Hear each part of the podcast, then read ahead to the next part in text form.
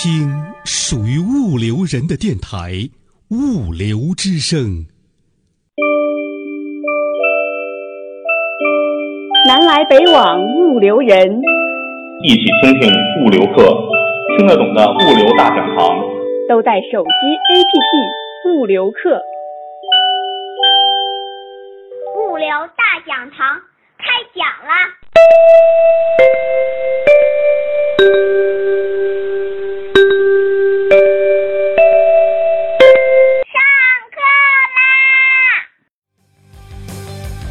我呢是韩国第一大的综合物流企业泛韩物流在北京的负责人。我从事物流行业呢，已经有了呃二十年，将近二十年的历史。在这个公司呢，也待了有十二年。那么我现在想跟大家分享的呢，呃，是我的一次失败的经历。通过这次经历呢，我想和大家分享的就是，在现阶段啊，物流个性化服务和物流延伸性服务。这个故事呢是这样的，我呢通过呃一个关系呢，啊，这个谈了一个比较重要的客户。这个客户呢是全世界最大的床垫供应商，他的这个客户主要服务于呢全世界百分之七十的豪华酒店的床品服务。那么我呢，通过将近半年的努力，最终呢获得了这个部门啊，这个这个公司物流部门的信任。给了我呢一单业务，这个业务是什么呢？就是呢，北京有一家豪华的五星酒店，啊，有要新换一千八百套这家公司的床垫，由我们来呢提供呢配送、上门的服务。那么简单来说呢，通俗的来讲，物流的服务就是。上门取货、运输、配送到位就可以了。但是这家公司呢，它却针对我们呢提出了一个要求，我们提供个性化的服务。什么服务呢？就是不但要上门送上楼，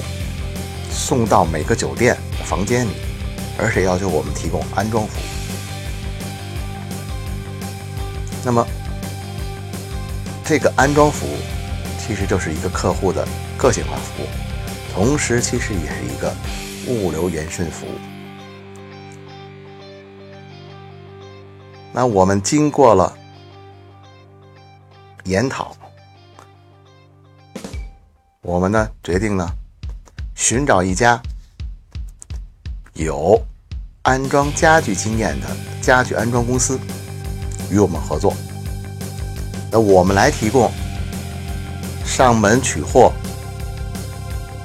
送上门、上楼、送到酒店房间内的服务，然后由这个有经验的家具安装公司来提供家具安装的服务。我们为了防止出现问题，事先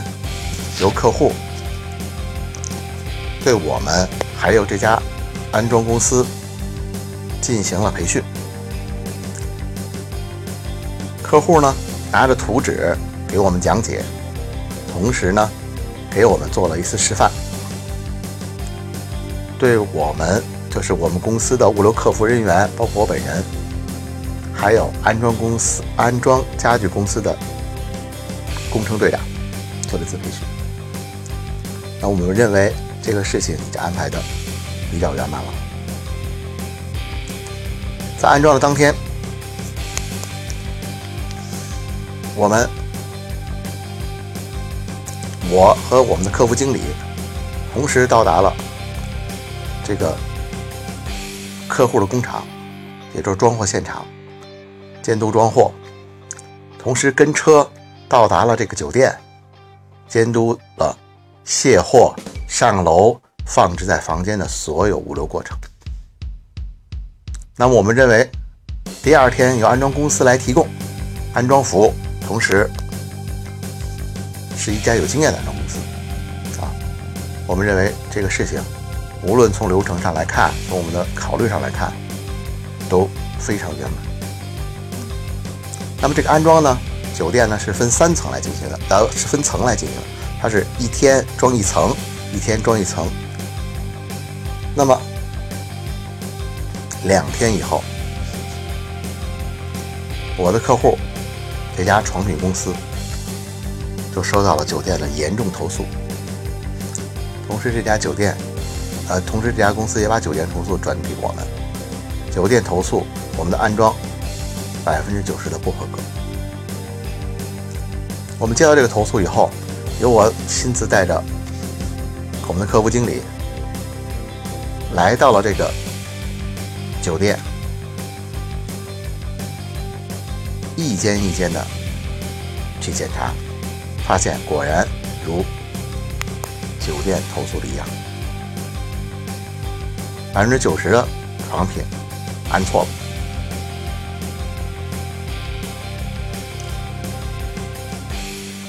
于是，我们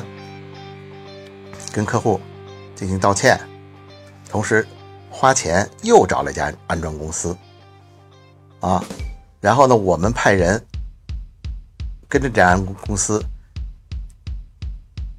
现场监督，他们装完了以后，我们再一间一间检查，把错的全都调整过来。但很遗憾的是，由于这次严重的过错，失去了客户的信任。啊，一个一年几万张床垫运输、配送、安装的业务丧失了。那么事后，我们去检讨这个事情，也就是我今天来和大家分享的一个教训是什么？就是我们虽然在口头上答应了客户，给客户提供个性化的延伸服务，虽然在表面上啊找到了更好的资源，给然后呢也进行了培训，但是其实我们在行动当中，在真正流程实施当中，还是把安装视为了。物流服务的不是物流服务，还是把物流服务和安装服务视为了两种事情，而没有把安装服务视为我们给客户提供的物流服务的一个本身，一个个性化服务的一个延伸服务的本身，而把它还是当成物流以外的一件事情。所以，我们还是认为运输、配送、上楼这些。才是物流服务，而我们在实施当中，我们对上门取货、对运输、对卸货、对上楼都进都进行了现场监督，偏偏对安装这个环节，由于我们没视把它视为延伸的服务、物流的延伸服务和物流的个性化服务，我们安装的环节并没有我们公司的人在场，而是任由安装公司来安装。没有进行监督，没有进行检查，所以造成了安装公司，他培训人员，老板就给底下讲了一下，他老板那个盯着那几那几个那几个房间是做对了，老板没盯着那几个房间，全都是做错了，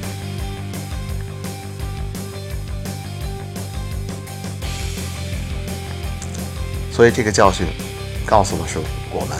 是什么？我们这些物流人，在面对客户日渐要求的个性化服务、延伸化服务的面前，要突破原来老的物流仓储、配送、运输的概念，要真正的把原来一些不是物流内容的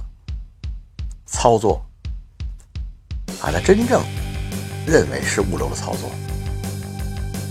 把它融合在提供的物流服务当中，这样才能赢得先机，才能够最终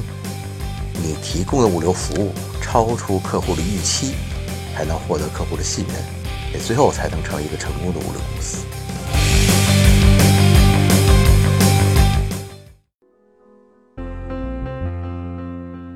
倾听物流人自己的网络电台《物流之声》，您可以下载手机 APP 喜马拉雅或荔枝 FM，搜索电台“物流之声”，下载您喜欢的专辑，想听就听。还可以语音回复微信公众号“物流文化”，或将自己的声音文件或文字稿件发送至电子邮箱 cctv 五六 com at 幺二六点 com。审验通过的投稿就可以在《物流之声》发布了。《物流之声》感谢您的收听，再见。感谢您的收。